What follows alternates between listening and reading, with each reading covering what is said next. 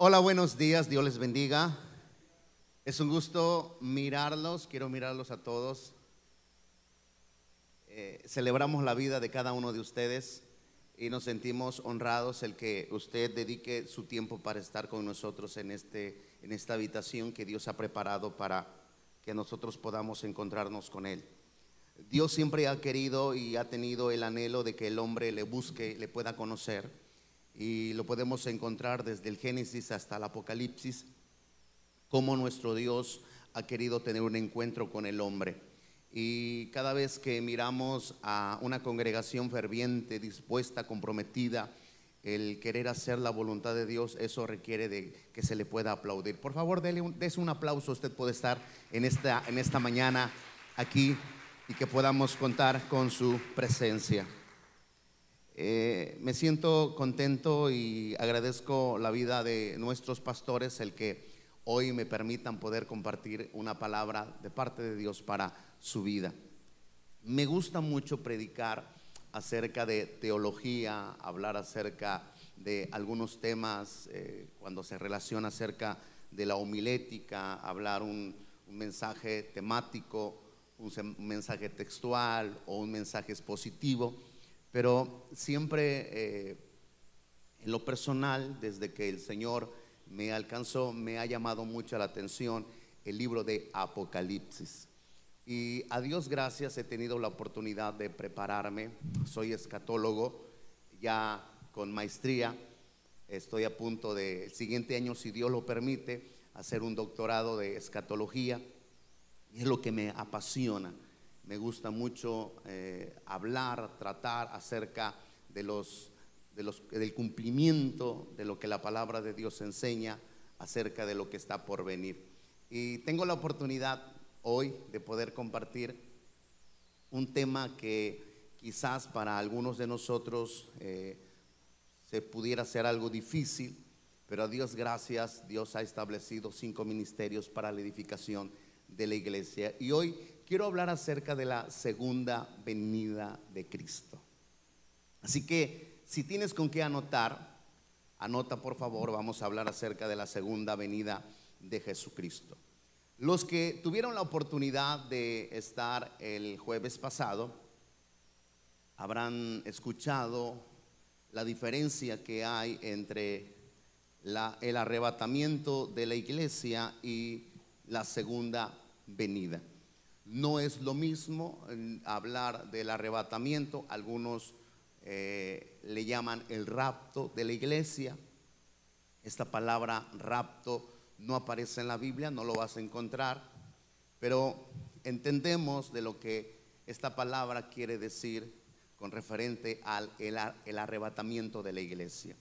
Todos los que estamos aquí, incluyéndome, estamos esperando ese momento el momento de que nuestro Señor Jesucristo venga por nosotros y nosotros nos vayamos a comer pollo en el cielo. Estamos esperando el momento, la redención de todo aquel que ha creído en el Hijo de Dios. Y bueno, una ocasión alguien me preguntó lo siguiente, ¿cómo es que Dios va a juzgar a la tierra? ¿Lo va a hacer en, en un solo momento, en un solo acontecimiento? O Dios siendo justo va a juzgar a cada quien según su obra. Y la Biblia nos enseña que el primer acontecimiento o el primer momento donde Dios va a estar delante de, personas va a ser con la iglesia. Eso se le conoce como el tribunal de Cristo.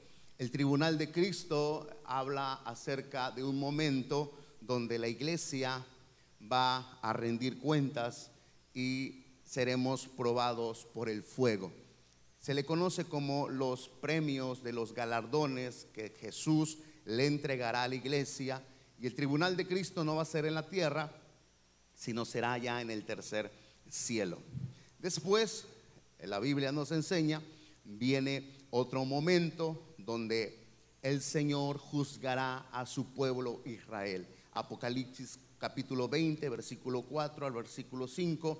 Hay otro momento donde Dios tiene que juzgar a su pueblo Israel. Y el siguiente, que es el trono, el juicio ante el trono blanco, donde Dios tiene que juzgar a los que han sido condenados. Esto eh, lo menciona al final ya del el tiempo, después del milenio. Y bueno, eh, todo esto tiene una tesis, eh, un desarrollo para poderlo enseñar a la iglesia, pero quiero enfocarme solamente sobre la venida de nuestro Señor Jesucristo. Y usted escuchó algo el jueves pasado, eh, establecer el principio de la venida de Jesús. Por ejemplo, primera de Tesalonicenses capítulo 4, versículo 16 al versículo 17. Este texto narra, fundamenta la venida de nuestro Señor Jesucristo por su iglesia. El Señor mismo descenderá del cielo con voz de mando, con voz de arcángel y con trompeta de Dios, y los muertos en Cristo resucitarán primero, luego los que estemos vivos, los que hayamos quedado, seremos arrebatados juntamente con ellos en las nubes para encontrarnos con el Señor en el aire y así estaremos con Él. Quiero que preste atención a lo siguiente, porque quiero mencionar tres comparaciones de lo que manifiesta el arrebatamiento de la iglesia y la segunda venida de Jesús. En el arrebatamiento de la iglesia, la Biblia dice, y da muchos textos, no tengo el tiempo para mencionarlos, pero eh, este texto me permite dar una comparación. En el arrebatamiento de la iglesia, nosotros estamos esperando que suene la trompeta, ¿cierto o no? Sonará la trompeta y nosotros la vamos a escuchar, bueno, a milésimas de segundos micros quizás lo van a escuchar primero los muertos en Cristo. ¿sí? Y, será eh, un momento muy extraordinario. Pero en la segunda venida, en la segunda venida que es al término del milenio, no sé si por ahí me puedas ayudar con la imagen, amigo. Ok. Ah,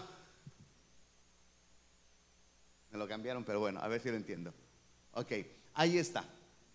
En, el acontecimiento de la segunda venida de Jesús sucederá después de la gran tribulación.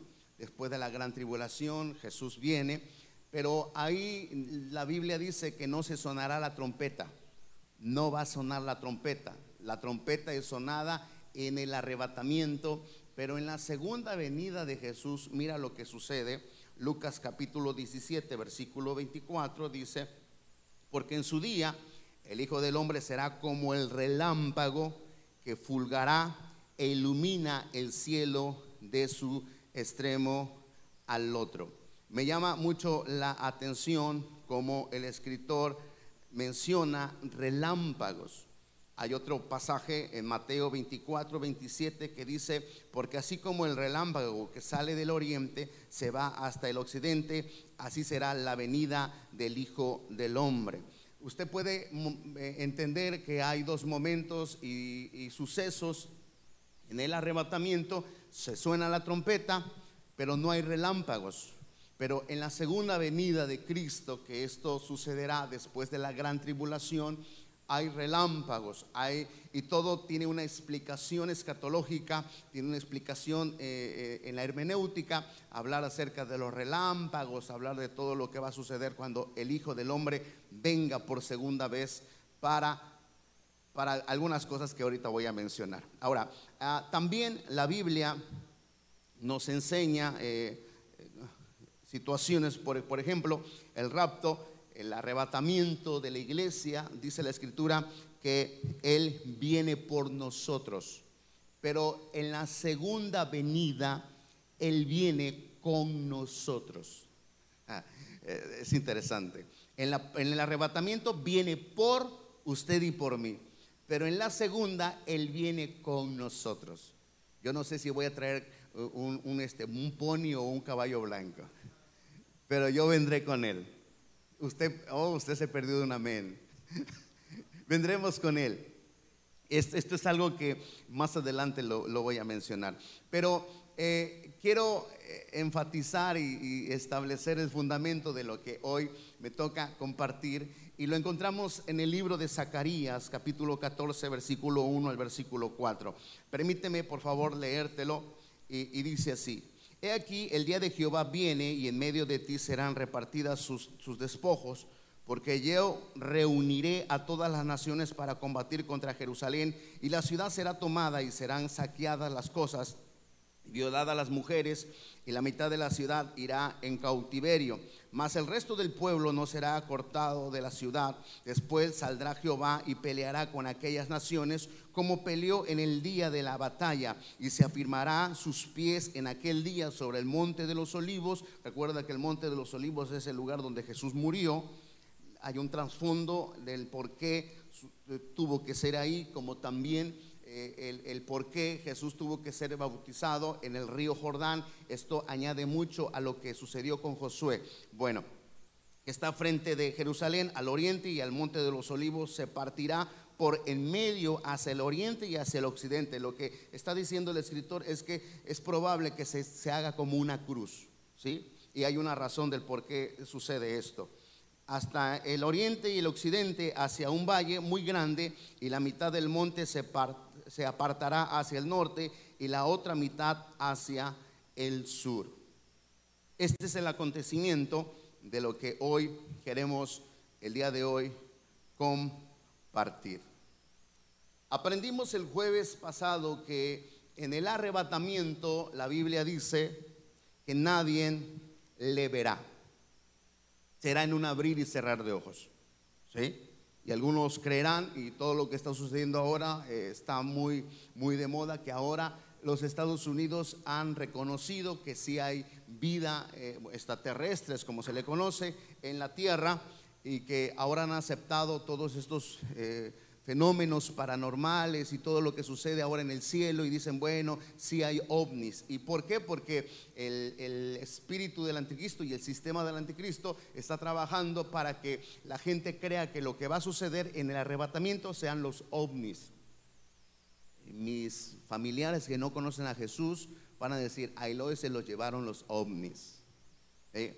Y bueno, van a pensar muchas cosas de acuerdo a lo que Hollywood ha ha enseñado, doctrinado con referente a todo lo que pasa. No vamos a mirar allá a los, ¿cómo se llaman los de Avengers? Los Vengadores, ¿verdad? No, esos que están en la galaxia, ¿cómo se llaman? Guardianes, gracias. Usted también mira película igual que yo. ok, eh, pero en la segunda venida, en la segunda venida, todo ojo le verá. En la segunda venida, todo ojo lo verán y ahí nos van a mirar. Qué padre, ahí sí vamos a salir en TV Azteca, en Televisa, ahí sí vamos, hey, aquí estoy. No, se crea. Pero todo el mundo nos va a mirar según Mateo 24, 30. Entonces aparecerá en la señal del Hijo del Hombre en el cielo y entonces lamentarán todas las tribus de la tierra y verán al Hijo del Hombre viniendo sobre las nubes del cielo con poder y gran gloria. Usted se perdió de un amén y de un gloria a Dios. Voy a volver a decir, con poder y gran gloria. Eh, usted puede darle un aplauso al Señor porque estamos hablando del verbo, del grande, del poderoso, del omnipotente y del soberano. Por eso estamos aquí. Somos de los que ganan, somos de los que vencen, somos de los que vamos a disfrutar y no vamos a padecer nada de lo que va a suceder en la gran tribulación, que está compuesta de tres años y medio de paz, tres años y medio de juicio y donde el anticristo traerá su gobierno y todo lo que Apocalipsis nos muestra, que está compuesto de siete años, siete años muy difíciles, pero nosotros estaremos comiendo pollo en el cielo. Me emociona y alguien, alguien dijo, ¿creen que allá en el cielo ah, vaya a haber costillita a la barbecue? Y yo dije, no sé, pero probablemente haya, haya algo parecido a la Coca-Cola. no lo sé pero vamos a disfrutar allá. Allá durante que eh, los siete años aquí la tierra está viviendo eh, lo que ellos decidieron, nosotros allá estaremos siendo recompensados, dice la Biblia que nos mostrará la gloria de Dios. Y cuando habla de eso, yo me imagino que Dios nos va a mostrar todo lo que ha creado desde el principio, del principio, del principio, del principio. Porque Dios es un buen arquitecto, ¿eh? Dios nos va a mostrar todo y dará recompensas. Ah, habrá carros allá, amigo. Si usted aquí dice, híjole, no me voy a ganar el, no me voy, puedo comprar un, este, un carro eh, de Ferrari, eh, allá en el cielo ahí va a haber un carro para ti. Va a haber hasta caballos. Sí, yo me imagino eh, nadar sobre ese mar de cristal, porque si están ahí, hermanos, no nada más para que lo miremos y diga, ay, ¿qué se sentirá? No, es para que usted se meta así con bikini, eso no viene en la Biblia, y usted lo disfrute, porque la gente cree que el cielo va a ser aburrido, no, Eh, hay casas de, de- de- extraordinarias y Dios creó moradas para que usted y yo las habitemos. Hay muchas cosas que van a suceder allá y que usted y yo vamos a disfrutar. Pero esto que acabo de, enseñarles es el panorama de lo que la Biblia nos enseña acerca del arrebatamiento y la segunda venida de nuestro Señor Jesucristo. Ahora, Apocalipsis 19, versículo 11 al versículo 14 es lo que eh, es el mismo acontecimiento que Zacarías menciona, eh, es el mismo momento de la segunda venida de Jesús. Entonces vi el cielo abierto y aquí un caballo blanco y el que lo montaba se llamaba, ¿cómo se llamaba? Hay un, hay un por qué el caballo tiene este nombre. Y con justicia juzga y pelea. Sus ojos eran como llama de fuego y había en su cabeza muchas diademas y tenía un nombre escrito que ninguno conocía sino él mismo. Estaba vestido de una ropa teñida de sangre y su nombre es el verbo de Dios. En el principio era el verbo. Y los ejércitos celestiales vestidos de lino, o sea que nosotros, finísimo, blanco y limpio, se- le seguirán en caballo blancos. Ya me imagino yo ahí. Ya, ya se puede imaginar usted en, esos pecheros color blanco. A mí no me gusta mucho el blanco, a, lo mejor ahí tenga que poner un acuerdo con Jesús en aquel día. dice ahí que se- será blanco, será blanco. Ahí dice, ya, pastor está eh, trayendo un desorden en, lo que quiere y no. Es como la corbata, a mí no me gusta usar corbata, predico sin corbata, siento que me ahorco. Eh, soy un relajo yo. Pero bueno, vamos a centrarnos al punto. ¿Cuándo va a ser eso? Según Apocalipsis 19, 11 en adelante, eh, eh, capítulo 19, perdón, del 11 en adelante, dice la escritura que sucederá al término de la gran tribulación. Usted recordará, de acuerdo a lo que la Biblia nos dice, que la bestia y el falso profeta se unirá juntamente con un grupo de naciones para querer destruir a Israel. Desde ahora lo, lo quieren hacer, no lo han hecho porque la iglesia está aquí, porque las oraciones de usted y mías traen el favor de Dios sobre el pueblo de Israel. Por eso, eh, aunque ellos intenten y quieran destruir, desaparecer a Israel, no lo van a lograr, no, lo van, a, no, no, no van a cumplir ese cometido que eh, ahora el espíritu del anticristo y el sistema del anticristo está queriendo traer. Aunque cuando nosotros hablamos del espíritu y del sistema del anticristo, no estamos diciendo que el anticristo ya está operando como persona. Eso sucederá después de que la iglesia se vaya. Pero hoy el sistema y el espíritu del anticristo es lo que está operando. El espíritu del anticristo es lo que ahora está trayendo de la ideología de género, porque la Biblia dice que el anticristo va a ser un homosexual. Es lo que menciona según la- la escritura. Pero eh, me, gusta mucho cómo Apocalipsis narra el momento de la segunda venida de nuestro Señor Jesucristo, que será después de la gran tribulación. Usted no va a ir a la gran tribulación. Bueno, esa es mi fe. Espero que sea tu fe. Y tu fe la puedas vivir. ¿sí? Eh, no vamos a estar en la gran tribulación. Hay muchos pensamientos, muchas ideologías acerca de esto que construyen contextos que lo utilizan para dar un buen pretexto, pero ninguno de nosotros vamos a participar o vamos a estar en la gran tribulación. Pero el momento decisivo de la segunda venida de Jesús va a ser después de la gran tribulación. Ahora, ¿cuál es el propósito?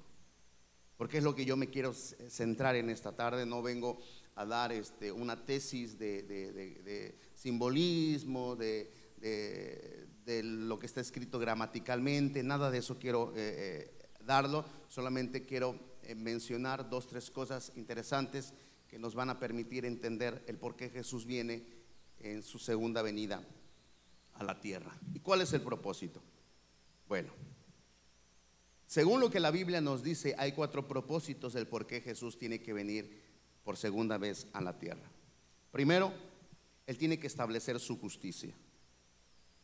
Porque dice la Biblia que Él es justo. El hombre dice que Dios se equivoca, pero las eras y las dispensaciones, las siete dispensaciones, ¿sí? mencionan, y estamos por vivir la última dispensación, que Dios es justo. Y Dios tiene que demostrar eso. Porque Dios cuando va, dice algo, él, él, te mira de frente. Él, él, no agacha la cabeza, Él no baja la mano. Él lo que va a hacer, lo va a hacer y te lo va a hacer de frente. Siempre es así, mi Dios. Su nombre es valeroso, poderoso. Entonces Él establecerá su justicia, Él establecerá su señorío Justicia y señorío son dos cosas completamente diferentes. Él establecerá su nombre y él establecerá su redención. Esto es lo que va a suceder porque Apocalipsis 19, 11, 14 dice que él establece su justicia porque dice que sus ojos son de fuego. Ahorita Dios no nos mira con ojos de fuego. Ahorita Dios nos mira con ojos de amor. ¿Usted ha estado enamorado?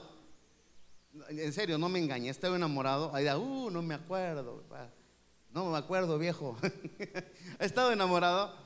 Bueno, cuando se ha sentido usted el enamoramiento, es un poco mayor de lo que se siente estar enamorado, como nuestro Dios me mira a mí. Mi Dios está locamente enamorado de mí. Él ahorita no me mira con ojos de fuego, Él me mira con ojos de amor, por gracia estoy aquí parado. Intento ser perfecto, pero me equivoco. ¿Sí? Pero en aquel día Él establecerá su justicia y sus ojos, dice la Biblia, serán de fuego. Él juzgará a los pecadores. ¿Cuántos pecadores hay aquí? Levante la mano. ¿Ok? ¿Cuántos santos hay aquí? Levante la mano. ¿Y los que no levantaron la mano, qué son? ¿Fantasmas? Oiga, hermano, si usted es pecador, usted tiene un problema con Dios. La Biblia dice que no somos pecadores. Cometemos pecado, pero no somos pecadores. No, es lo mismo decir que el que come pan es panadero. ¿Verdad que no? ¿No? Entonces, estamos en este cuerpo y pecamos, no buscamos el pecar, lo hacemos inconscientemente, porque este cuerpo, Pablo dijo, miserable de mí, porque quieren hacer lo bueno, a veces hago lo malo, pero no prosigo el pecado y cuando peco no escondo el pecado, me arrepiento, no me deleito del pecado. ¿Cuántos se deleitan del pecado los que levantaron la mano que dicen que son pecadores? ¿Verdad que no? Bueno, entonces somos santos, pero defectuosos. Somos santos, practicamos santidad. No está basada en nuestra justicia, está basada a la sangre justa de nuestro Cordero, que es Jesucristo. Dad un aplauso, por favor, a nuestro Dios. Bueno, ya estoy terminando, estoy a la mitad ya. Quedan 13 minutos. La Biblia dice también él establecerá su señorío. ¿Cómo establecerá su señorío? Dice que viene con muchas coronas. O sea, nosotros tendremos coronas, pero Él tendrá muchas coronas. ¿Y de dónde vienen esas coronas? Bueno, eh, ya después que el pastor les explique sobre esas muchas coronas. Establecerá, dice, su nombre. ¿Qué nombre? Dice un nombre que nadie conoce. La historia dice que, en el, que uno de los nombres de Jesús era el verbo. El siguiente nombre que menciona la Biblia era que era el Hijo. Y cada uno del nombre del verbo, del Hijo, tiene otro, desatan otros nombres de su naturaleza, pero en la esencia el, nombre de Jesús desde el principio era el verbo, después era el Hijo, pero aquí nos dice Apocalipsis que Él establecerá su nombre quien nadie conoce.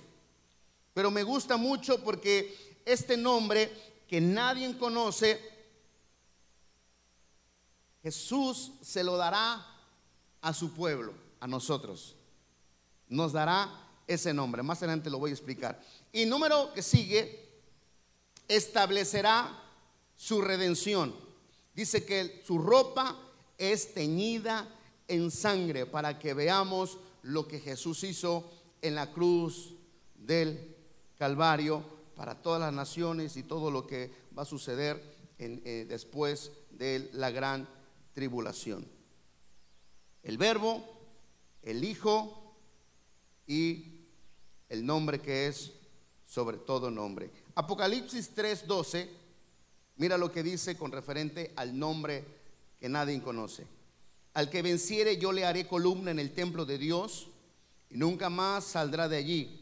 Y escribirá, ahora no, no, no, lo entienda literalmente, no quiere decir, ay, voy a hacer una columna ahí. No, no, no está hablando, es, algo que, se debe de, de explicar. Y escribiré sobre el nombre de mi Dios y el nombre de la ciudad de mi Dios la nueva Jerusalén, la cual desciende del cielo de mi Dios, y mi nombre nuevo.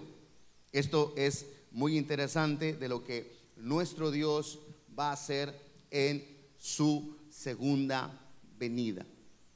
Él, como dije al principio, Él va a establecer su justicia. Él tiene que establecer la justicia que Él tiene, su señorío, su nombre, y su redención. ¿Cómo va a suceder esto?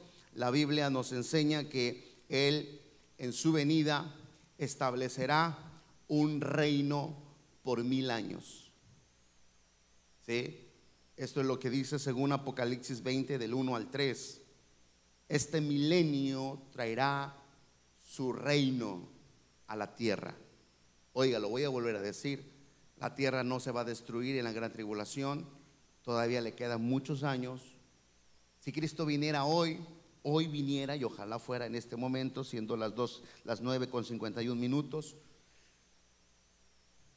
Eh, son siete años, después mil años. Bueno, hay un momento, según en lo que hemos aprendido de 40 días, pues viene siendo mil siete años con 40 días que la tierra tendrá, eh, podrá existir. Después de esto, dice la Biblia que no se halló lugar para la tierra. Entonces, según lo que la Biblia dice, Jesús viene y a establecer su reino y lo hace a través de un, de un tiempo de mil años. Apocalipsis 21:3. Vi a un, ángel descendía del cielo con la llave del abismo y una gran cadena en la mano y aprendió al dragón, la serpiente antigua, que es el diablo y Satanás, y lo ató por mil años y lo arrojó al abismo y lo encerró y puso su sello sobre él para que no engañase más a las naciones hasta que fuesen cumplidas mil años y después de esto deberá de ser desatado por un poco de tiempo. Es interesante cómo la Biblia nos narra de simbolismos y de, lugares donde, donde cada, cada persona eh, Dios va a, poner. ¿sí? Y me gusta mucho ver a Satanás encerrado en un abismo. Lo que me hace saber que Satanás no tiene tanto poder como él profera, como él dice. Él no tiene tanto poder.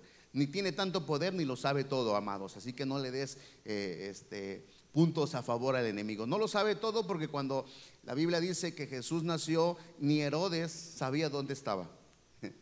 No lo sabe todo porque cuando Sansón, eh, eh, los enemigos querían saber de dónde venía su fuerza, Sansón los balconeó varias veces.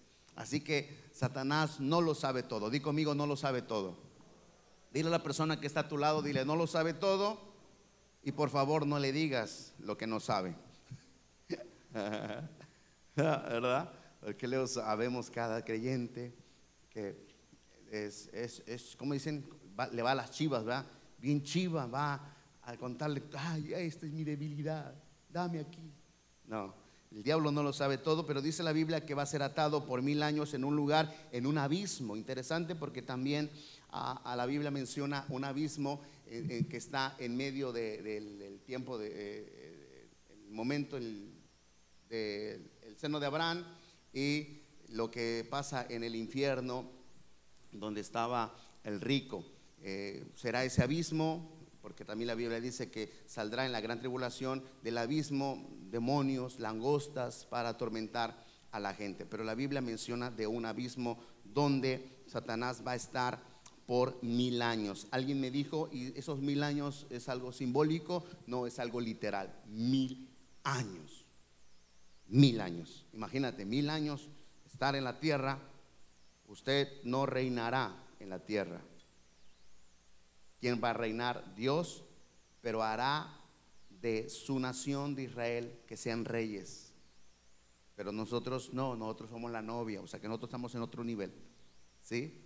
en otro nivel y eso me gusta mucho porque si usted un día quería sentirse el protagónico de la película, aquí usted va a aparecer con letras de oro y usted va a ser el protagónico de la historia porque Cristo así lo quiso. Eh, la iglesia, la iglesia no va a reinar mil años. La iglesia estará siempre con nuestro Dios. Dale un aplauso, por favor.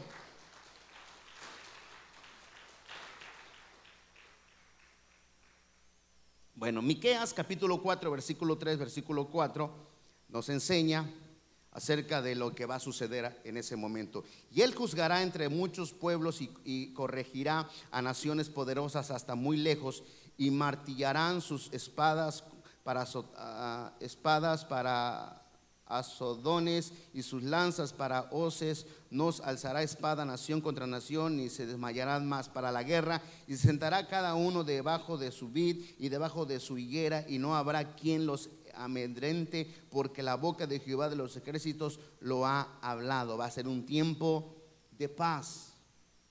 Un tiempo donde dice Isaías 6, del, Isaías 11, versículo 6 al versículo 9. Morará el lobo con el cordero y el, leopardo con el cabrito, se acostará el becerro y el león y la bestia doméstica andará juntos y un niño los pastoreará, la vaca y la osa pasarán sus crías, se echarán juntas y el león como el buey comerán paja. Eso yo lo quiero ver. Y el niño de pecho jugará sobre la cueva de la serpiente y, el recién destetado extenderá su mano sobre la la caverna de la víbora, no hará mal ni dañarán en todo mi santo monte, porque la tierra será llena del conocimiento de Jehová, como las aguas cubren el mar. Esto va a suceder en el milenio. No crea que va a suceder ahorita. No quiera meter la mano sobre la cueva de la serpiente, por favor, porque le va a ir mal. No quiera domesticar al león. Ay, tienes que ser vegano. No, eso no va a pasar ahorita, pero va a pasar en el milenio. En el milenio esto va a pasar y lo vamos a mirar, la, esposa lo va a mirar. Va a haber un tiempo porque eh, el, Satanás va a ser atado por mil años.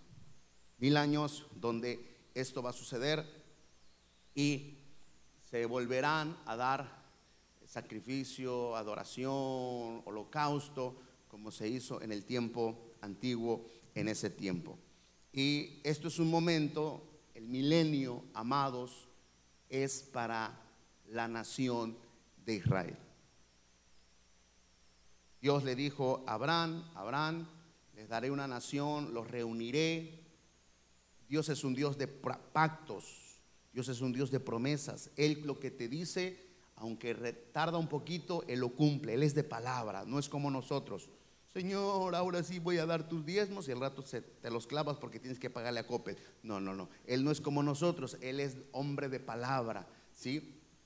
Él no es hijo de hombre para que se arrepienta, Él cumple su palabra. Y lo que dice Génesis 13, 14, 17, dice, y Jehová dijo a Abraham, después que Lot se apartó de él, alza ahora tus ojos y mira desde el lugar donde estás hacia el norte y el sur y al oriente y el occidente, porque toda la tierra que ves la daré a ti y a tu descendencia para siempre. Y haré tu descendencia como el polvo de la tierra, que algún, alguno puede contar el polvo de la tierra, también tu descendencia será contada. Levántate, ve por la tierra a lo largo de ella y su ancho, porque a ti te la daré. Me hacen falta ya lentes. Dios, Dios es un Dios de pactos y Dios va a establecer ese cumplimiento en el milenio. En el milenio eh, Dios va a establecer ese cumplimiento para el pueblo de Israel. En el milenio, uno de los propósitos de su segunda venida es lo que acabo de mencionar, pero hoy eh, los, ateos, los filósofos y, todas esas personas que no creen eh, acerca del pecado, porque hablar de pecado es hablar acerca de la maldad que hay en el hombre. El hombre por naturaleza es malo.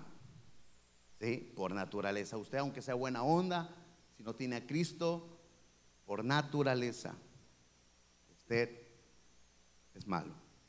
Alguien dijo, un ateo dijo, no es cierto porque hay que mirar el contexto, porque no existe la maldad, porque hay maldad de acuerdo al contexto y empieza, pero la, la Biblia dice que en el milenio Dios va a comprobar lo que siempre se ha dicho en la Biblia, que el hombre no se puede salvar por sí mismo, sino por la gracia y la misericordia de nuestro Dios. Nadie puede ser salvo por sí mismo, porque el hombre es malo. ¿Y dónde dice eso? Bueno, la Biblia lo menciona, pero ¿dónde Dios lo va a reafirmar? En el milenio. Porque en el milenio, aunque Satanás va a ser atado por mil años y va a haber un tiempo de paz y la gente va a reconocer al Mesías como el, el rey de reyes y señor de señores. Dice la Biblia que después de esos mil años Satanás es suelto para engañar y haber otra guerra, God y Magot. God y Magot no es la guerra del Armagedón. La del Armagedón ya pasó cuando Jesús viene por segunda vez. La guerra de Armagedón es para Israel, pero la guerra de God y Magot dentro del milenio es para levantarse en contra de Dios. ¿Se da cuenta? Dice que Satanás es suelto y engañará todavía a unos pocos. Dios de mi vida. La gente es muy bruta, ¿verdad? o sea, Dios los saca, los manda al milenio y todavía los brutos le creen al diablo para enfrentarse contra Dios. ¿A quién se le va a ocurrir enfrentarse contra Dios? Pues bueno, a estos. No, no, se, no anote ahí diga, ay, estaré ahí. No, usted no va a estar ahí. Usted es la novia, usted es la esposa ya. Nosotros, a nosotros nadie nos va a engañar ya. Cristo nos redimió, a nosotros nada. A ellos, a los que salieron, usted puede leer Apocalipsis 19, eh, Apocalipsis 20 para entenderlo. Y engañará, aquí manifiesta una vez más que el hombre no mejora si no es por Dios. ¿Sí? El hombre, aquí vemos el intento de destruir a Dios. Mira lo que dice Apocalipsis 20, 1. Y después el versículo 3, 7 y 10. Vi al ángel descendía del cielo con la llave del abismo y una gran cadena en la mano y aprendió al dragón, la serpiente antigua que es el diablo y Satanás, y lo ató por mil años, ojo aquí, y lo arrojó al abismo y lo encerró y puso su sello sobre él para que no engañase más a las naciones hasta que fuese cumplidos mil años. Ahora viene lo bueno, verso, verso 3. Mm, cuando los años se cumplan, Satanás será suelto de su prisión y saldrá a engañar a las naciones que están en los cuatro ángulos de la tierra, a God y a Magod, a fin de reunirnos para la batalla, el número de los cuales es como la arena del mar. Y subieron sobre la anchura de la tierra y rodearon el campamento de los santos y la ciudad amada y de Dios descendió fuego del cielo y los consumió y el diablo que los engañaba fue lanzado al lago de fuego y azufre donde estaba la bestia y el falso profeta y serán atormentados día y noche por los siglos de los siglos de los siglos de los siglos de los siglos de los siglos. Amén. ¿Se da cuenta cómo es el hombre? Así que no lo engañe, que usted ve el hombre que, ay, es que es buena persona, va a ir al cielo. No, no se engañe. El que no tiene al Hijo de Dios no tiene vida eterna. Va a decir, no, es que yo tengo paro en el cielo porque el pastor es mi primo, tu abuela. Eso no funciona aquí. Usted podrá ser hijo de pastor, será primo de pastor, será eh, acuate del apóstol, pero si que no tiene el hijo no tiene la vida. ¿Sí? Se acabó. Entonces aquí nos enseña que Satanás es suelto para que una vez más vuelva a engañar al, mundo de este tiempo. ¿Alguien me ayuda con el teclado, por favor? Estoy cerrando esta plática. Me llama la atención eh, lo que sucede en estos versículos que leímos porque la Biblia dice que en la segunda venida de Cristo a la tierra y con todo su ejército, entre ellos nosotros, y la Biblia dice que los primeros que estrenan el lago de fuego es el falso profeta y la bestia. Son los primeritos. Ahora, usted no confunda el lago de fuego con el infierno, son dos cosas completamente diferentes, ¿sí? Se comen diferente. Eh, pero la Biblia dice que el falso profeta y la bestia son lanzados, son los primeros que estrenan el lago de fuego. Lo interesante aquí es que dice la Biblia que cuando es liberado Satanás para engañar. Dice que nuevamente lo toman, pero ahora no es atado a un abismo. Dice que es lanzado al lago de fuego donde están la bestia y el falso profeta. Y esto debería darle a usted como que significa que han pasado mil años estando ahí. Por si usted creía que el purgatorio, eso es mentira del diablo. Ah, que nada más va a ser un momento, Dios. Mil años dice que estaban ahí. Y ahí va, a ir el enemigo. Y también la Biblia dice que en el trono blanco, dice, el Hades entregó los muertos, la muerte entregó los muertos, el mar entregó los muertos, y que no se halló escrito en el libro, fue lanzado al lago fuego. Que significa es que los condenados de hoy en día que están en el infierno van a ser sacados y van a ser presentados en el juicio ante el trono blanco, después de lo que acabo de mencionar, y se abrirán los libros. Porque Dios es tan justo, Dios, la gente cree que los que están ahí creen, pero Dios fue injusto, es que a mí nunca me hablaron. Eso es mentira, Dios les mostrará ¿Cuántas veces viniste a la iglesia y no escuchaste al pastor Eloy, te dormiste? ¿Cuántas veces te robaste los diezmos? Etcétera, etcétera. Y el que no se encontró en el libro de la vida será lanzado por los siglos de los siglos. Amado, Usted no sirve a Dios porque no quiera ir al infierno. Eso sería prostituirse. Yo no sirvo a Dios porque quiera escapar del infierno. Yo sirvo a Dios porque lo amo. Yo estoy enamorado de Él. Yo sé que eso es la ganancia para no ir a ese lugar. Yo sirvo a Dios porque lo amo, no porque voy a escapar del infierno. Por eso más que nunca anunciamos este Evangelio. No es porque queremos estarte acatarreando y porque queremos estarte molestando. Ay, ahí viene otra vez el pastor. Ay, otra vez lo mismo. No, es porque tienes que escapar de una condenación eterna. ¿Cuántos años tienes? Yo tengo 43 y es un sueño. día mañana, yo, yo hace algunos días me estaba acordando cuando yo tenía 20 y dije, 23 ah, años, tan rápido.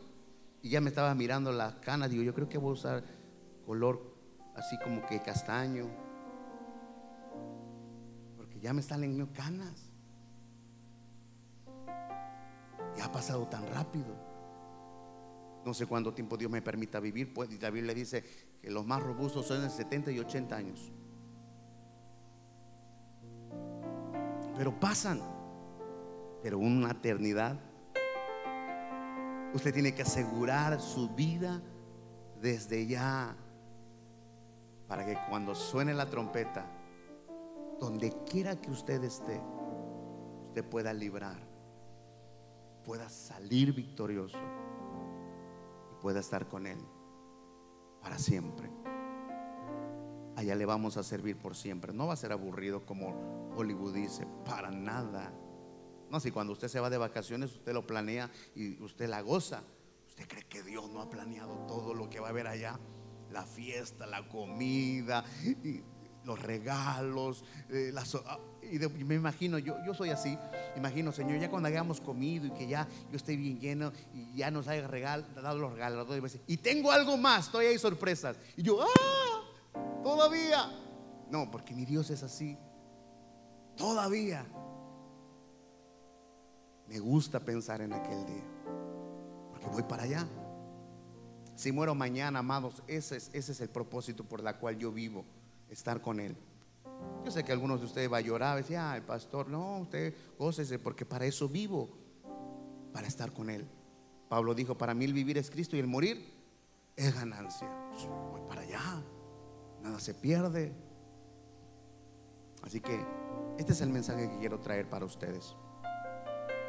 El Señor es un Dios de palabra y por eso Él viene en la segunda venida para confirmar todo lo que los profetas en la antigüedad dijeron y todo lo que Jesús afirmó de parte del Padre cuando Él estuvo en la tierra y todo lo que la iglesia habló en el tiempo de la gracia.